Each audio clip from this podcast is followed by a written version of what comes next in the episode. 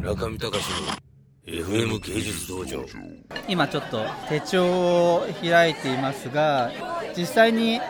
笠原さんからメールをいただいて海外機器のモッターズ・ザ・オフィスで打ち合わせをしたのが8月25日。ベルサイユ直前ですね。直前なんです。まあ通常であれば通常というか、まあ、本当であれば7月中には打ち合わせをして7月中に内容はかなり決めて8月から取材をして9月はベルサイユの取材とそこからの編集作業でっていう。その通りでした。で、まあ、実際僕ちょっと、まあ、8月は雑誌作りでいうと、まあ、お盆進行っていうのがありましてお盆は別に休んでいたわけではないんですが ちょっとお盆明けに台湾に出張とかがあってアジア編集長会議っていうアジアのアート雑誌のでもその時にちょうどあの今から台湾に行きますというメールをしたらその日ちょうど成田エクスプレスに乗っている最中に笠原さんから台湾の休暇 取材しようという指令が入って一番最初の取材ですよね。とりあえず1件取材をその時にしてでもそれは取材できてよかったでで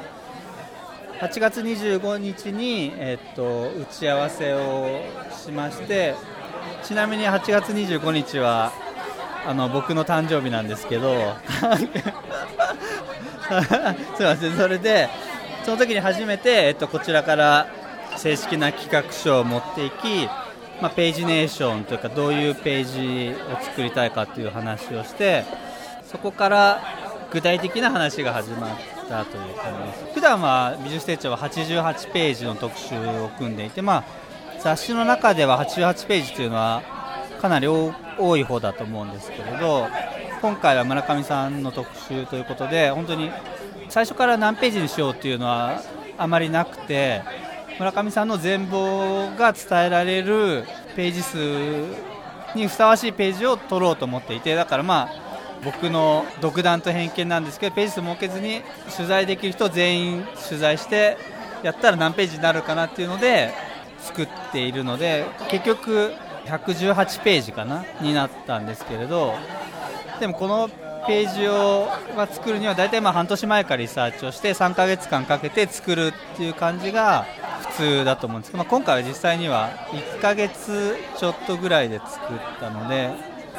美術手帳編集部の 底力を感じました。やっぱり台割りを見てこれだけのすごくあのページ数の問題っていうよりも取材の数が多いんですよね。例えばインタビューが8ページとかじゃなくて1ページ1ページ違う人が入ってるんですごいこれだけの取材の量をこなして原稿化していくっていうのはページ数というよりも中のコンテンツ数としてすごい大変なのでこれが本当にできるのかなって思ったぐらいでもすごいスピードで進んで最後はあのいつメールを打ってもあの編集部から返事が来るという あのすごいさすがすごいなと思いました。特にね岩渕さんからは絶対来るんですよね。だからあの編集長自らなんか張り付いてやってるとこなんだなっていうのはよく分かりましたね。中見隆の FM 芸術道場。